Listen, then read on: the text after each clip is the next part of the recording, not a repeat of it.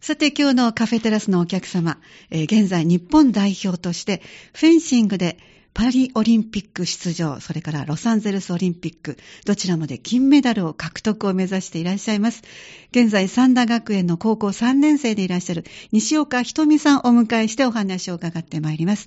どうぞよろしくお願いします。よろしくお願いします。えー西岡さんは三田市のチャレンジャーズアワード、もう合計で5回はい。ね、受けていらっしゃるということで、はい私はね、西岡さんとお会いしたのは、その、この、えーチャレンジャーズアワードの小学生の時に。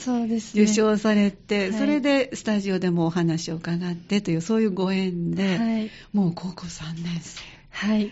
綺麗なお嬢さんに成長されて、まあ、ハニー FM も年を取るわけですね。ありがとうございます。ねえそして今、あの、パリオリンピック、はい。このお話は以前、あの、収録のスタジオ、お隣にもう一つあります B スタジオではい。伺った時に、はい、パリを目指しますと、お約束いただきましたよね。はい。もうそれが目の前。そうですね。いざ目の前になってしまうと、結構緊張とう、ん。もうより一層頑張ろうという思いが強くなっております。そうなんですね、はい。あのパリオリンピックまでの道のりをもう本当間近になってきましたけども教えていただけますか、はい。とまず、パリオリンピックに出るためには、うん。年に10回ある国際大会にはい。出場しなければいけません。1年に10回あるわけですねはい。すごいですね10ヶ月の中の10回を国際の試合になるわけですから海外に行くということになるんですねそうですねう。わー大変ですねはい。今どのぐらいまで来ました？そう、今はもう6試合終わって、あと4試合残っております。あと4試合を残す、そしてこの試合を10回出ることで成績によっていわゆるこう他のスポーツでもそうですよくポイントを貯めるって言ってますけどもやはりそうですね。そうなんですか？はい。はい。ポイント式になっておりまして、うん。そうです。えっと、ポイントが高い人がうん。オリンピック出場権利を獲得ええ。できるんですけれども、ええ。今現在日本でポイントが一番獲得している方がオリンピック出場枠アジア枠の中でうん。2位になっています、おそうはい。なのでその日本人の方を日本人の中で1位になることでアジア枠で2位になることができるのでええ。そう私もそこの枠を狙ってえ精進しております、えで今西岡さんとしては残りの4試合をどういう位置でクリアしていけばゲットできるんですか？はい残りの試合をええすべてベスト16以上うんに入ることができれば、はいもうパリオリンピック出場決定となります。そうなんですねあとはい4回はい。頑張ればっていうところまでもう目前まで来ましたね。はい。あの私ちょうどね今手元にねあの西岡さんのいろんなプロフィール書いてあるもう見てるんですけどもはい。各地で世界でも優勝あちこちとされてらっしゃいますから、4試合をベスト16以上の成績を収めることはすごくもう可能性は近いんじゃないですか？そうですね。以前、うんバンクーバーのワールドカップで試合をした際に、うん。その同大会で2位になられた方に予選で当たったんですけども、あはい。その方にも勝つことができたので、ええ。結構私のフェンシングが海外にも通用できるのだという自信はええあります。そうなんですね。これは楽しみですね。あと4回はちなみにどこ、どこ、どこ行くんですか？そうですね。一つ目がカタールカタール、はい。のドーハでドーハ、あーはい。サッカーでも有名になったドーハという地名ありますね。これははいいつあるんですか、これが1月の終わり26からはい。遠征行くので、ええ。31日頃かな。30日。本当にそうですか。い今というか。はい。はい。今日は皆さんにお聞きいただいているのはちょうどその今日が1月31日なんですけどもこのドーハに行かれるということで前もってお話を今いただいているところなので、はい。ああじゃあこれが流れてる時にはドーハで試合をしてらっしゃるということですね、わあじゃあこれが一つ目。はい二つ目はどちら、2つ目はバルセロナ。あスペインのバルセロナええ。でワールドカップがあります、はい。でこれがいつ頃ですか？それが2月の、えー10日頃。わ結構もう移動だけで、そうです詰め詰めのスケジュールになってますね。はい。そうですか。そして3回目が？3回目が3月の半ば頃にええハンガリー。ハンガリー。はい。ハンガリーであります。マネージャー兼お母様が、あの、スタジオに、はい。おあのお越しいただいておりますので、ちょっと確認しながら、ハンガリーですか？すい。はい。はい。いえいえ、ハンガリーである試合があるわけですね。はい、はい。じゃあもうヨーロッパを2カ所目回って、そして4回。最後がはい。まだまだどあまだ決定してなくて、い。はい、でも多分ヨーロッパあたりだとなります。はい。でその間は、そこにずっといるんですか？それとも一旦日本に帰ってくるんですか？そうですね。12試合目のうん。ドーハとバルセロナは、ええ、移動する。そのままずっと続けて試合と合宿を重ねてうんあー。はい。して、で1回帰ってきて、うん。3月1日に卒業式をあ迎えてから高校生ですからあそう。3月1日が卒業式があるんですね、はい。そっかそっか。はい。卒業式を迎迎えてからはい。ハンガリーに向かいまあす。そうですか。はい、いっぱいありますね。やらなきゃいけないことがね。そうですね。ええ。キラキラしてらっしゃる。やっぱり。ありがとうございます。ご自分の中でやっていきたいことそしてあのやらなきゃいけないことで準備することっていうのがもうしっかりと頭の中にねあるんだと思いますけどもね、そうなんですね。その国際試合先ほどおっしゃったランキングがポイントを獲得することでということで、えー残りの4試合。えっと、4回目は大体いつ頃を予定してるんですか？4月あです。これはもう4月と、はい。場所だけがまだはっきり決まっていないと,、はい。ということはこの4ヶ月で移動しながらはい。決定していくということですね、ああそれはすごい日程が詰まってますね。はい。あのーそもそもなんですけどもフェンシングをねされようと思ったのは以前も伺ってますけど、ぜひリスナーの皆さんにお伝えいただきたいんですけど。はい。と小学2年生の時2に年生の時はい。太田祐希選手あのー。北京オリンピックのテレビを見てうん。すごいかっこいいともう本当に見たことないものばかりで興味を持ってでいざ体験してみると本当に笑顔が止まらなくなるぐらい楽しくて始めました。うん。その体験というのは普通はなかなかできないことだけれども そね。そこの体験ができたというのはかっこいいとひとみさんが思って、はい。そしてご家族にお話しされたんですか？そうですね。両親がえちょっと2時間ぐらいかかるところにフェンシング教室フェンシングのクラブがあったので、えうん。そこに連れて行ってくれてはい。体験をしました。わー2年生って本当にまだまだ8歳になる年ですから、はい。自分で意識したのが幼稚園ぐらいだからまだまだ本当に自分がどれがやりたいことなのかっていうのが定まらないのにご両親がもう経験は させてあげようという2そうですね。時間かけてはい。行って、そしてやってみたら、はい。もう笑顔が止まらない。はい。どこが楽しかったですか？そうですね。本当に剣を持ってマスクをかぶってでいでたちがまずねそうですね。はい。はい、もうでいざ、ま、剣を叩いたりついたりうん。しているのがもう本当に新しい感覚でそこが楽しかったです。それまでじゃあひとみさんは割とそういうこうあのアグレッシブなスポーツとかもお好きだったんですか？そうですね。ちっちゃい時小学あ3年生あ違う。3歳はいの3つの時。時はい、から小学6年生までうん。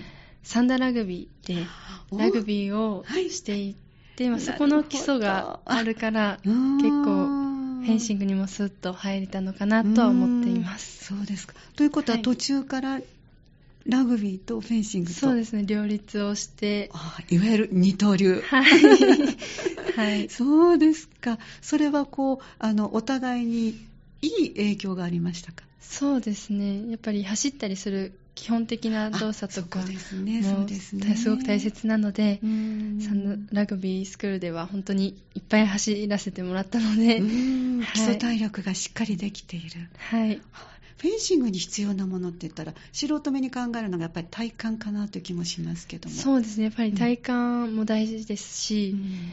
ずっとそうですね。足の筋肉がやはり一番大切ですね。動きですよね。はい。あれは、つま先だけで立ってるんですか？もしかして。私はそうです。つま先だけで立ってます。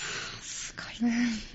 でそれで素早く動いて、はい。前後、まあ、たまにはもちろん左右もありますけども、それと瞬間的な動き、はい。俊敏な動きっていうのも必要ですよね。はい。それもやっぱりラグビーとも共通しますか？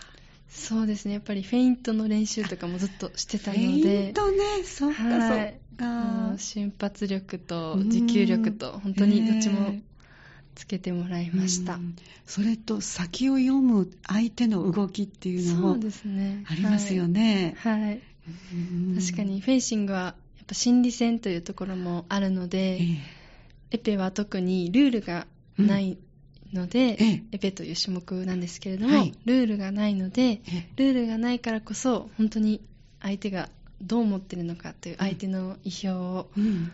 つくではないけどそのようなことを考えてやるのでそうですね読むことは大切です、うん。あのマスクの中から相手の目っていうのは見えてるんですか？そうですね見える時もありますがあまりそこは気にせずです。じゃあ何にこう注目されてるんですか？そうですね、まあ、今までの経験だったりとか。その相手の癖だったりとか、うん。たまにはそうです相手のちょっと行動を見たりして、うん。ちょっと焦ってるなとかあをやっぱり分かるので、を、うんそういうとこで見てます。微妙な体重のこう動きとかかけ方も参考になるんですか？そうですね。やはりそう一番はあとコーチとかの掛け合い一人コーチが入るんですけれどもあベンチに、はいはい。そのコーチうん。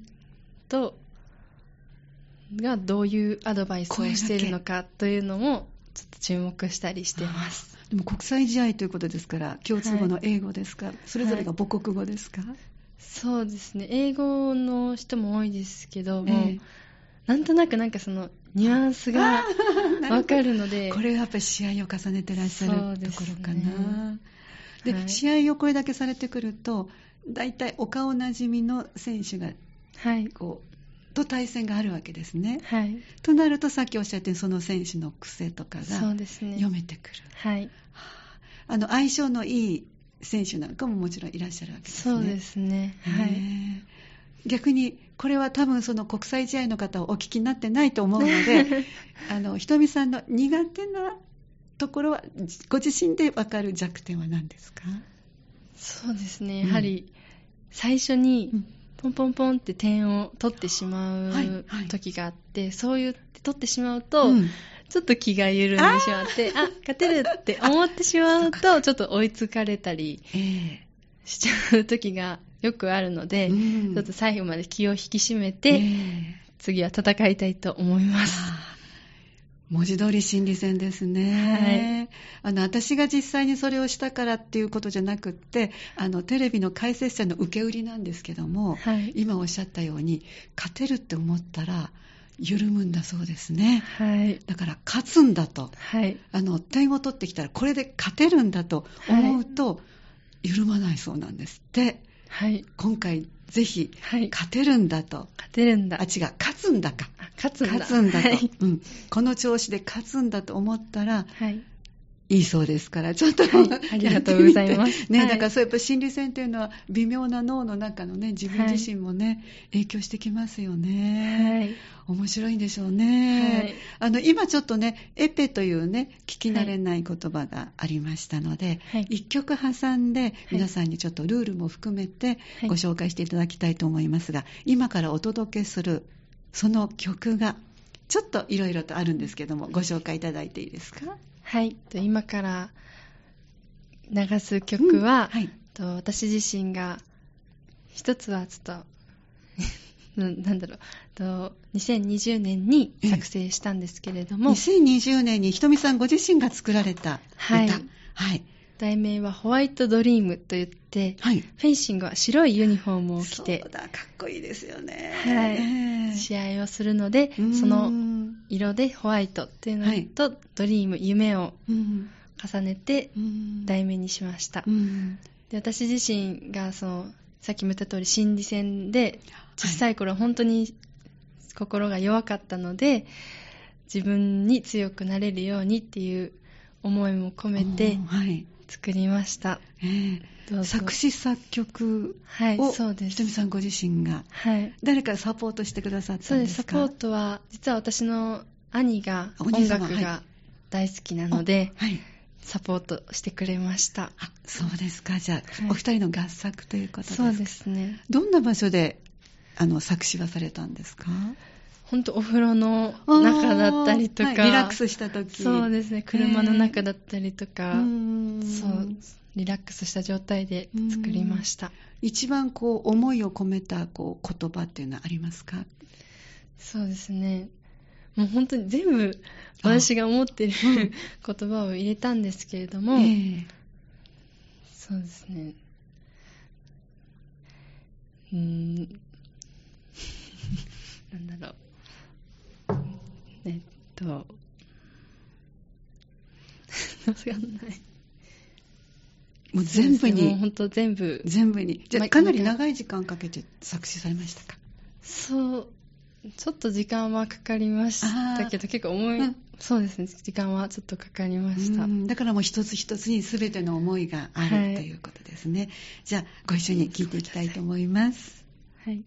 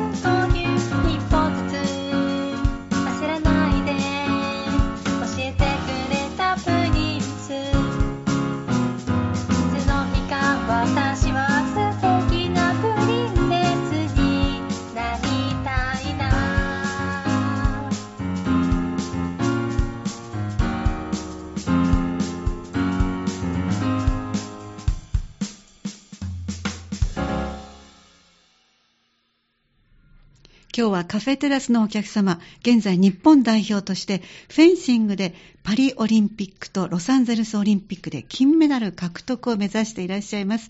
三田学園現在高校3年生の西岡ひとみさんをお迎えしてお話を伺っております。そして今お聞きいただいたのが西岡さんが作られて、演奏が演奏が私の兄がはいしてくれました。お兄様がい一緒に同時に録音されたんですか、そうですね。お家でですか？はい。はい。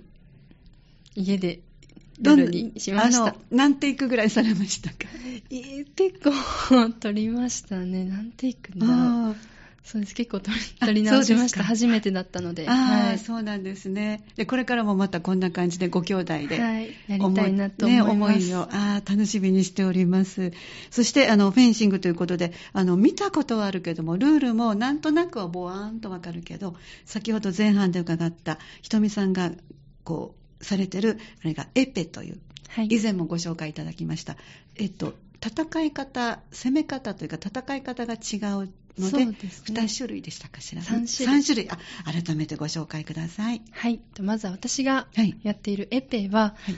2020の東京オリンピックで男子エペが団団体金メダルを取ったはい。種目でもあります。ええそれはうん、まあ、全身が有効面で、本当頭の先からつま先まで、あはい、どこをついてもはい、早くついた方が勝ちという、一番わかりやすい簡単な、はい、ルールです。ルールになっております。はい、で、もう一つ、二つ目がうん。フルーレという種フル目で、ーレ、はい、フルーレは、それこそあの太田祐樹選手が銀メダルをはい、取った種目で、胴の部分が有効面となっておりまして、はい、またアタック権というあのルールがあります。アタック権。はい、はい少しややこしいんですけれども、ええ例えば先に前に出た方が勝ちとか、先に手を伸ばした方がアタック権を取れたとか、そのようなちょっと細かいはい、ルールになっております。あるんですか？複雑なんですそうね。ですね。じゃあ、あの、パッとついてランプがついたよって言ってもそれが有効とは限らない。そうなんです。あそういうことがアタック権という部分ではい左右されるんですか？はい。はい、わ、かりました。で最後3がつ目がサーブルという種目サーブル。はい。で、それも同じく、フルーレと同じくアタック権というのもがありまして、はい。でサーブルが面白いのは、切るという動作があります。つくのだけではなくて、え切る。で、そうですね、そのリボンの騎士のを想像していただけたら分かりやすいんですけども、はいはい。馬に乗って戦う、もともとは種目だ。そこから来たので、えー。上半身だけが有効面という形になっています。上半身が。先ほどのフルーレは銅ですけども、ということは上半身は頭も入るということですか？はい。じゃあそれぞれ攻めていい場所、はい。でそれが有効かどうかっていうのもアタック権っていうのがついて、はい。なかなか複複雑なんですね、はい。でひとみさんはずっとエペで。私はちあの今も3種目一応しておりましてまあ、専門的にはエペをしてるんですけれども、うん。プルーレもサーブルも本当に大好きで、ああそうなんですか。中学生の時は全て日本代表そのカテゴリーの日本代表にもなりました、ねえそうですね。日本代表も、あのこの、えっと、プロフィールを見ますと連続でですよね。そうですね。6年連続。はいすごいことですよね。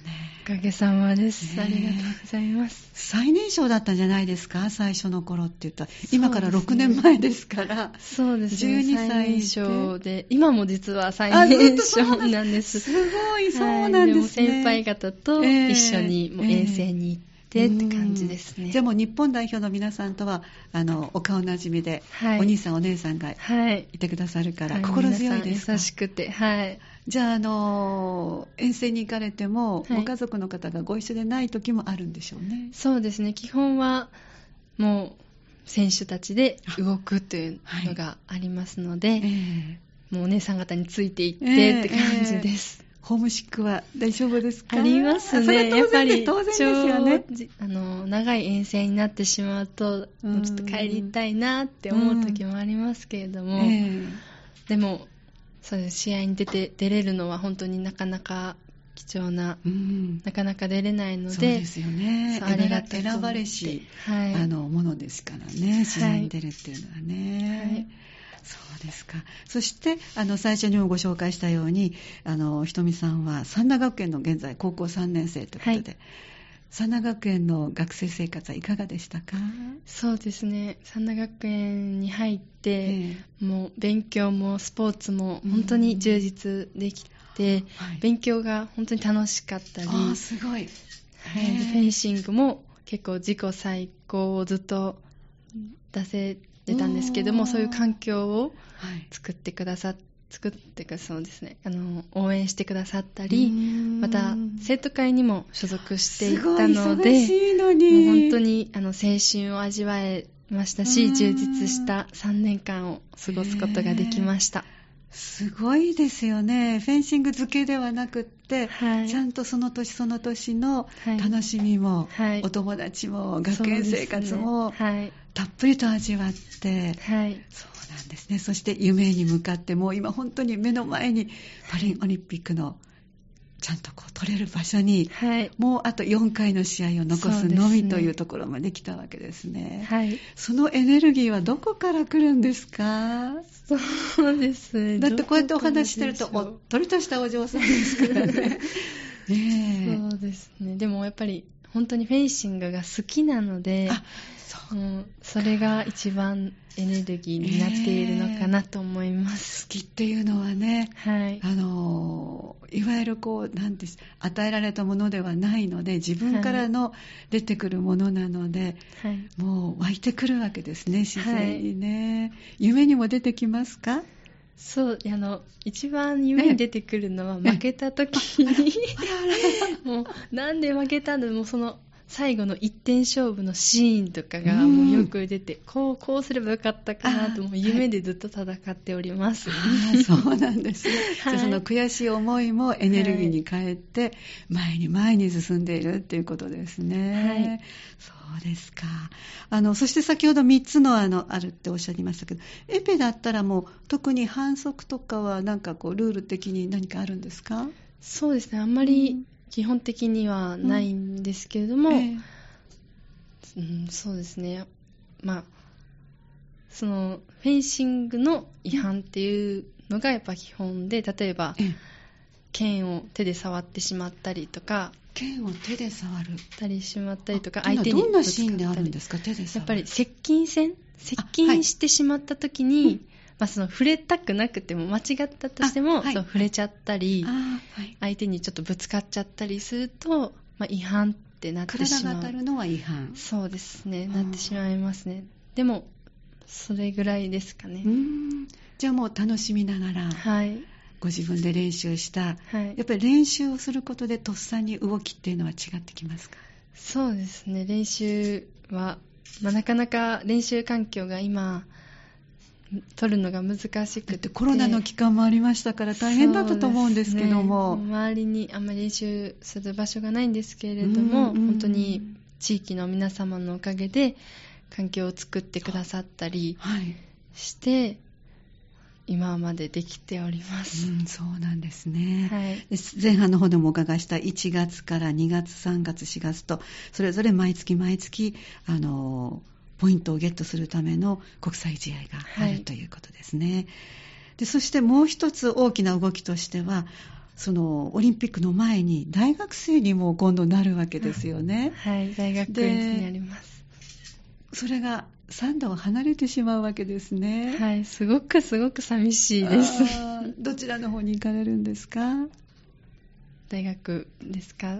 と一応早稲田大学に行くことにしましたはい。ということは東京、そうです。離れてしまいますね。はい。拠点が変わるっていうことはどうでしょうか、ひとみさんにとって。そうですね、まあ、すごく楽しみでやはりあのフェンシングも東京にあのナショナルトレーニングセンターもありますので、ええ。そのすごくもう大好きなフェンシングがずっと毎日できる環境にはすごく嬉しいんですけれども、もやはりもう大丈夫かなとかもうサンダーにすぐ帰ってくるだろうなっていうのは想像しております。そうです。はい。サンダのどこが好きですか？もそう。いろいろとあると思いますけど。とまずは遠征から帰ってきた時にもう本当にホッとする瞬間が毎回あってそのサンダの自然の田園都市だったえりーがすごく好きですえーでもう一つはあの三田牛があのはい。遠征行く前にいつも食べいつもじゃないけど、まあ、食べれる時は食べるんですけどそのうん三田牛パワーをもらって っていうのがちょっとなくなるのがすごくええ。寂しいですけれどうも、ん。はい、それがすごく大好きです。ねということはあのご自分の生活をご自分でちゃんとこう決めていかなきゃいけないという、そうですね。今までは遠征先でもまあ先輩もいらっしゃったりだからはい、今度は全部一人でしなきゃいけないわけですね。はい、ねそうなんです。でもその分結局、あの、精神的にもはい。一皮向けて強くなるんじゃないかなと、はい。ね、思ったりもしますね。はい。そうだといいです。はい。そして、やっぱり私たちも行ったきりだったら寂しいので、はい。たびたび帰ってきていただきもたい。ちろんです。ね、あの、はい時間が許す限りで、はいやっぱり最初は練習とはい。地域に馴染むということで、ご自分の生活をね、基本をしっかりね、はいあの作られてから、落ち着いてからでもね、いいんですけど、はいその時にはぜひお声をね、聞かせていただきたいんですけども、お願いします。最後になりましたけど、まずはオリンピックに向けての意気込みと、はい。で最後にリスナーさんへのメッセージもいただけたらと思いますけども。まずオリンピックに向けて、あと4回の試合を、ねもう全力で、本当に小学生の時から夢だったオリンピック出場というのを絶対叶えれるように、そして、あの、本当に応援してくださった皆様に恩返しができるように精進してまいりたいと思います。楽しみにしてます、はいでも体調管理大変なので、はい。ぜひしっかりなさってくださいね。はい。そしてじゃあ、リスナーさんへのメッセージもお願いします。はい、とリスナーさんの皆様、西岡ひとみは、とオリンピック、パリオリンピック出場を出場したいと思います。と応援のほど、どうぞよろしくお願いします。そして、インスタグラムとか、いろいろありますね。はい。どうチェックしていけばいいですか？そうですね、はいインス。タグラムも基本、ずっと試合の結果などを報告しておりますので、ひとみフェンシングで調べていただけて、はい見ていただけたら嬉しいです。はい。瞳はひらがなでも大丈夫ですか、えっと漢字の方ですか？